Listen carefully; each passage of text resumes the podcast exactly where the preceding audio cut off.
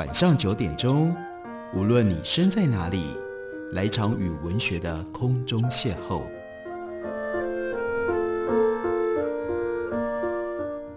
杨照谈书，邀您一同遨游文学世界，认识古今中外的经典之作。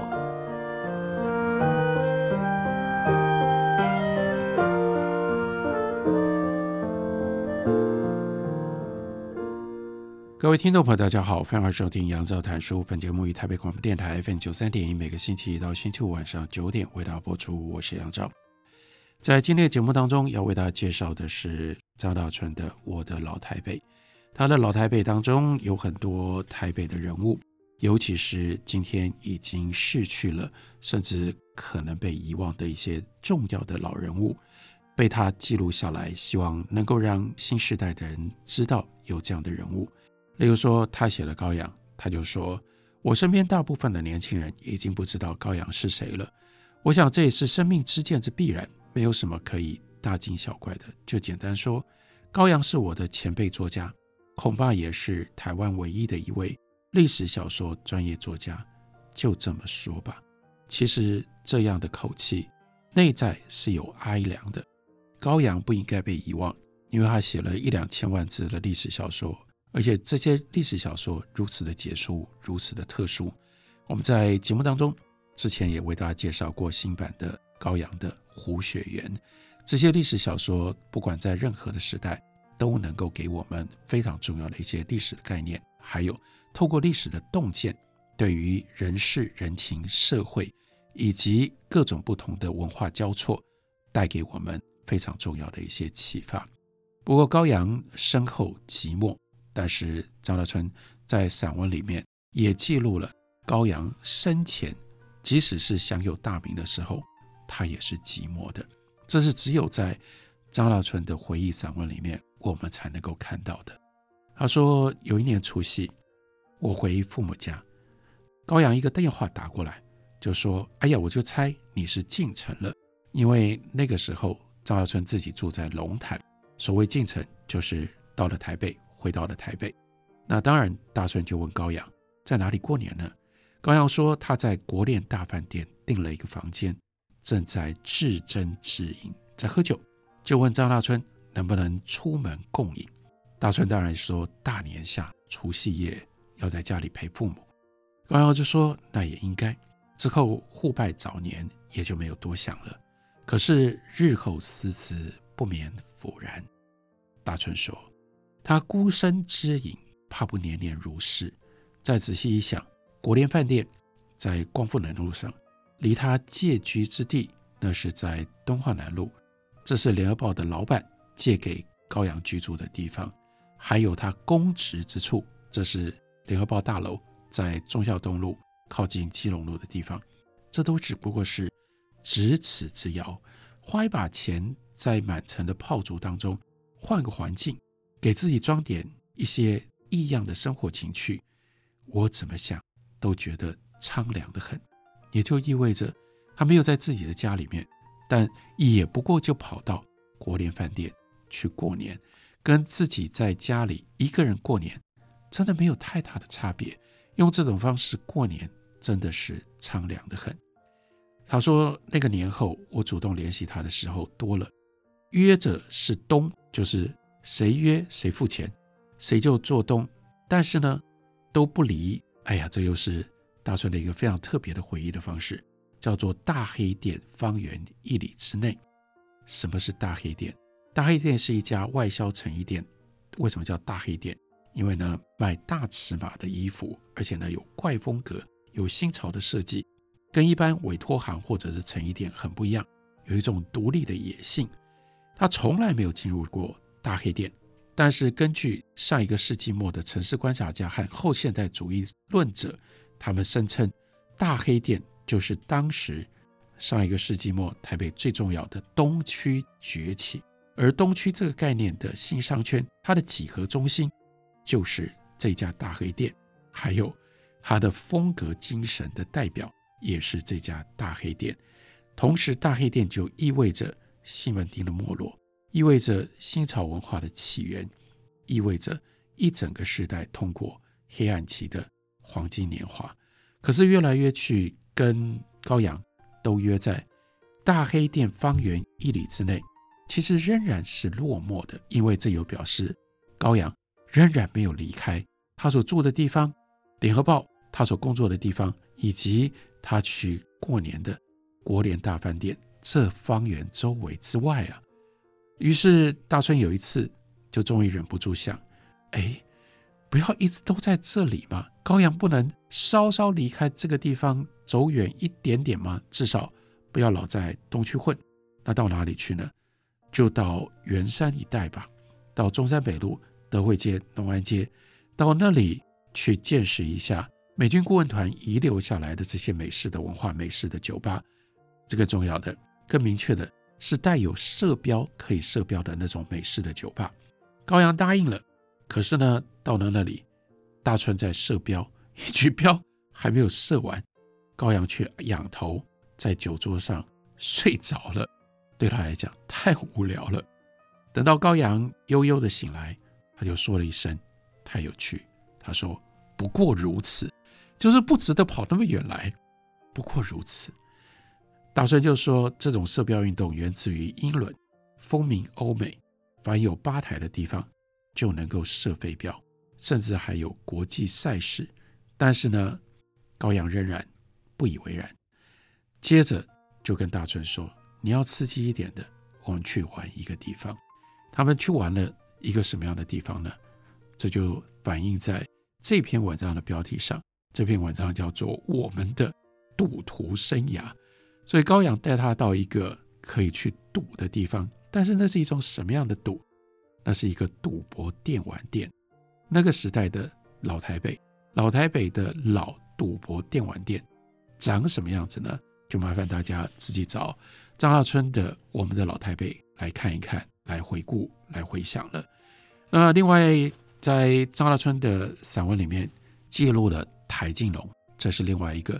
跟他关系非常密切，也一定值得被留念的老人物，他就讲到他跟台老如何定交。那是民国六十八年，一九七九年九月，张大春进入辅大中文研究所读书，得以在每一个星期三上午修台静农的自学方法的课，整整一年。他说：“我还记得当时中文系上上下下，从老师到助教。”每个人都会说到这堂课的名称的时候，把“治”发音成为“迟”，而不是我今天讲的“治”，也就是迟学方法。迟学方法，这是中文系的老讲究。倒是台老师带着他那安徽乡音提到这门课名称的时候，谁也听不清他发的音是“迟”还是“治”。在那个中间，学问大不大，不在这个字上。而张大春说：“我可以把。”这一整年的上课心得，用一句话来描述，那就是温柔敦厚之艰难之可贵，之必然有其渊博通达的国学根底。台老怎么教持学方法呢？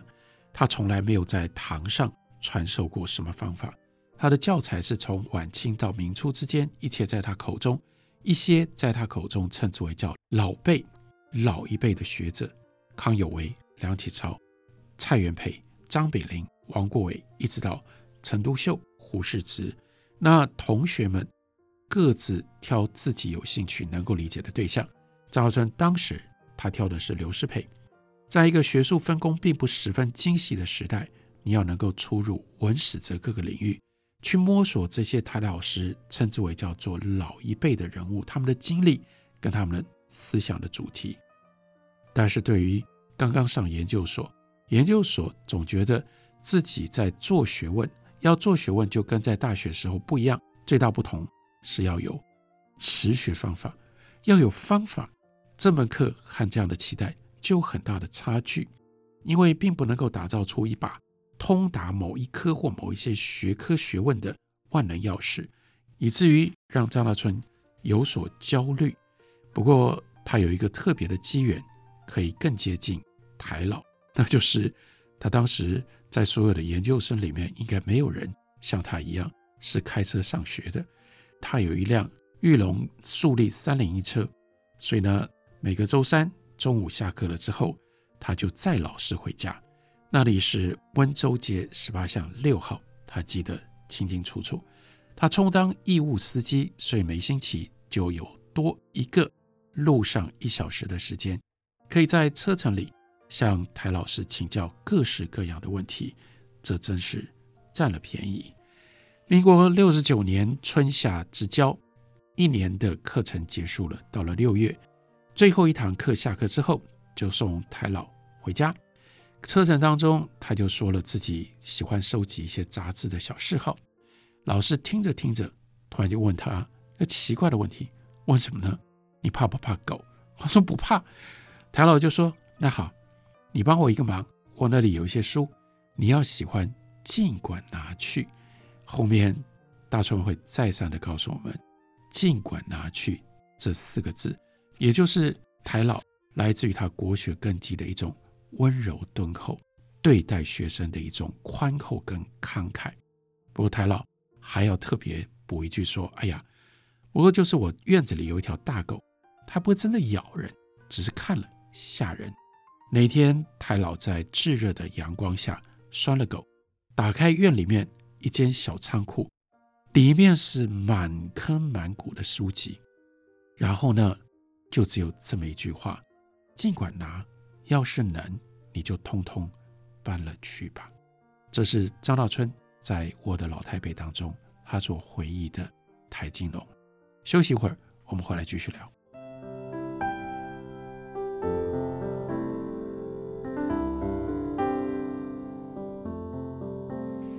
听见台北的声音，拥有颗热情的心。有爱与梦想的电台，台北广播 FM 九三点一。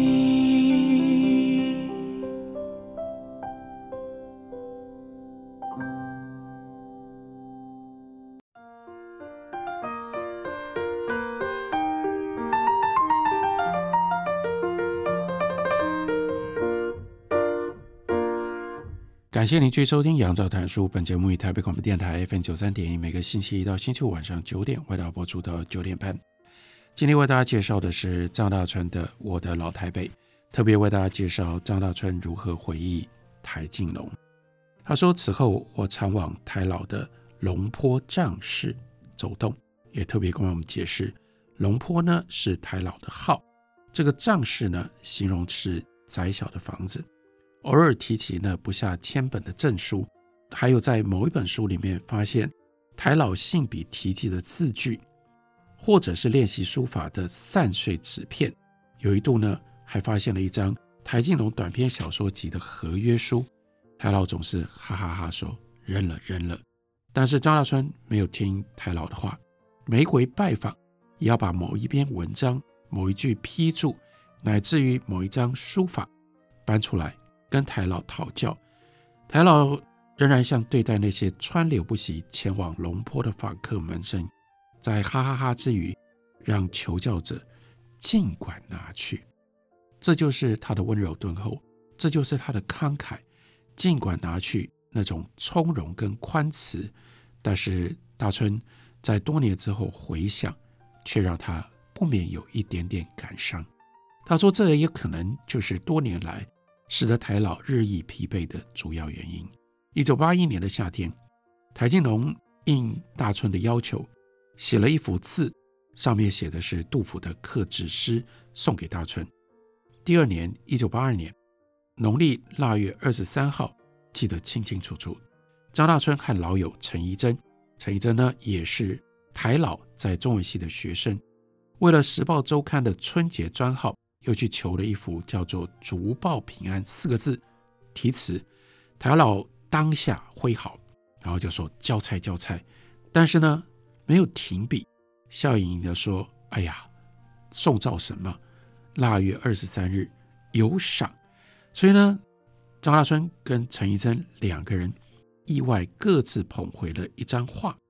张大春得到的是墨梅，题词是。被人偷折最高之，清香满袖，犹记画堂西。有趣的是，点缀画面的几方朱印，有一方呢是汉武雍，另外一方晋者，晋者是台静龙的晋。那在盖的时候颠倒了，大顺就说：“哎，盖反了。”台老在下面补了另外一枚台静龙，然后就说反了要罚，又在画面的右下方多盖了一个。但是张大春跟陈仪真看了半天，看不出这个多盖的这个印上面是什么样的图案。台老就笑了，最后说是个狗头，小狗子的头。我记得你说你不怕狗吗？从那条护书的大狗到这一枚补画的小狗，中间两年，台老虽然依旧精神奕奕，但大春却隐隐感觉到一丝的不安。有多少怀抱着前进景目来探望台老的访客门生，在他那样一种大方尽管拿去的方便门下，反而无意的替台老平添了不得清静的。搅扰呢？到了再一年，一九八二年的秋天，张大春回忆，他从研究所毕业了，即将要入伍，邀了另外一位好友王范生，自己本身也是写书法的，然后呢，就一起去跟台老辞行。台老就跟王范生谈到了书法，就讲到了台老写字呢，写毛笔字都是用墨汁，因为他懒得磨墨。他说：“那太费事了，磨半天写不出一点点。”说到这里，台老叹了一口气，摇了摇头，说：“现在应酬太多了，这个人也来找写个字，那个人也来找提个词，还有些恶劣的，直接就先说：‘哎，不必落款’，直接就说：‘不必提，不必款，不必落款。’那不必提款什么意思呢？这不是你要拿去卖吗？应付不完。”简直伤脑筋，几句话才刚说完，门外又来了人了。不消说，又是来拿字的。台老的访客门生是他最大的财富，但这财富应该也是他最大的负担。对于一个垂暮的老人儿来说，从容宽慈也有不胜负荷的时候。从一九八四年开始，大春就说：“我总谨守着。”一两年一度的探访，也不再讨教那些令人伤脑筋的问题，反而经常漫扯一些 gossip，一些闲话。台老似乎在闲话里很能够得到趣味，即使对无聊的某人某事，都会显露出孩子一般纯粹的好奇。听他哈哈哈，有这种事。大顺说：“我仿佛觉得对台老的启迪跟教诲，总算做了一点不及万一的。”打报，这也是他从台老那里学到的。我们也可以从这个散文表达里面感受到什么叫做温柔敦厚的思考。温柔敦厚也就在于要答报，同时在答报的过程当中，知道自己对于老师的答报不及万一。再下来，他又讲了这么一段有趣的话。他说：“比方说，我没有驾照，却开着车到处转悠这件事。”原本不值一提，可是有一天和班上的同学联袂拜望台老，却被当作是笑话起了底。那几位同学还你言我语数落，当初怎么样呢？竟然敢没有驾照载着台老满街跑。台老似乎浑然不以为意。台老的反应是什么？没有驾照怎么了？同学当然不会放过，继续告状兼责备张大春不负责任。台老听完了，哈哈一阵笑，接着就对大春说：“那就去领一个执照吧。”我说：“太难了，考不上啊！尤其要考 S 型路面，前进后退，这就是世界上根本不会有的路面。但是我们考驾照的时候，就一定要通得过。”台老听完了，歪着头沉吟了一下，又冒出一句话：“他说是啊，现在无论做什么都要考你一下，考试真是发达了啊。”大春听了不免暗喜，起码老师并没有要责备他。龙坡将士里的笑语欢谈一直维持到一九八七年，他下了一个暗语，他说：“我还是没有驾照。”到了一九八九年，情况又改变了。两年之后，台大强硬要收回龙坡仗氏这一片地产，台老迟暮之年却被迫要搬迁。台老的另外一个老师陈昌明写过一篇文章《地质书写温州街》，里面有非常动人的描述。张大春在散文里特别把它留在这里，作为对于这个历史场景的刻画。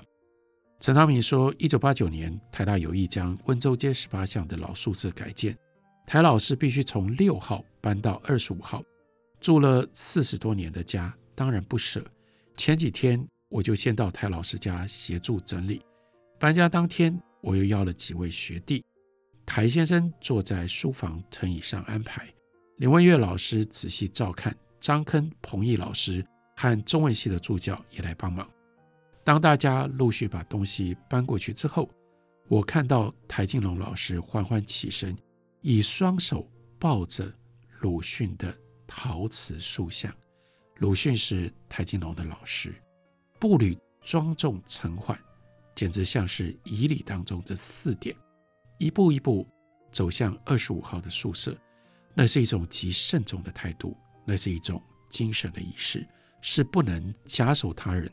对于迟暮的台静龙来说，就是他跟鲁迅之间的关系，就是由鲁迅的那个陶瓷塑像所代表了。所以陈昌明说：“当我回家之后，还感受到这股神圣而隆重的气氛。”张大春接着说：“台老解脱成劫，我再度捧起当年那本孤本的。”大陆杂志再读了一次他撰写的《谈写今生》，心中突然别有体悟。什么样的体悟呢？《谈写今生》文章里有这么一小段：佛教徒的观念，写经本来是一种功德，于人于己都有妙用。如同法苑珠林当中所说的：“受持一偈，福利宏深；书写一言，功超数劫，功德之大，可以想见。”台金龙先生，我的老师，师承鲁迅，在一九四六年来台，第二年就因为鲁迅的故友，同样也是台老台静龙的老师，担任过台大中文系的系主任。其实最早的时候，本来是要被约来担任台大校长的，那是许寿裳先生。借着许寿裳的推荐，台静龙在一九四七年就担任了台大中文系的正教授。再过一年，一九四八年，许寿裳先生同样在温州街十八巷，在睡梦当中遭人杀害，所以又记录了这一段在散文里。那是台老写的追思，这篇文章就是为许寿裳所做的。追思的文章里说：“我现在所能记下的，只是与先生，也就是许寿裳的愈合；所不能记下的。”却是埋在我心里的悲痛与感激。先生之关心我、爱护我，远在十几年以前，而我得以在先生的左右才几个月。这些天，我经过先生的寓所时，总以为先生并没有死去，甚至同平常一样。从花墙望去，先生正静穆地坐在房角的小书斋里。谁知这样无从防御的建筑，正给杀人者以方便呢？虽然先生的长厚正直与博学，永远活在善良的人们心中的，可以这样说。引用台老的追思，同时也就在表现张大春对台金龙的追思。而这句话，台金龙用来追思徐寿裳，我相信张大春也是要用这句话来追思他的老师台金龙，那就是先生的长厚正直与博学。永远活在善良的人们心中。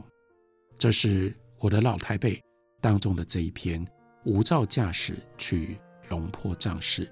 张大春用这种方式怀念老人物台金龙。感谢你的收听，明天同一时间我们再会。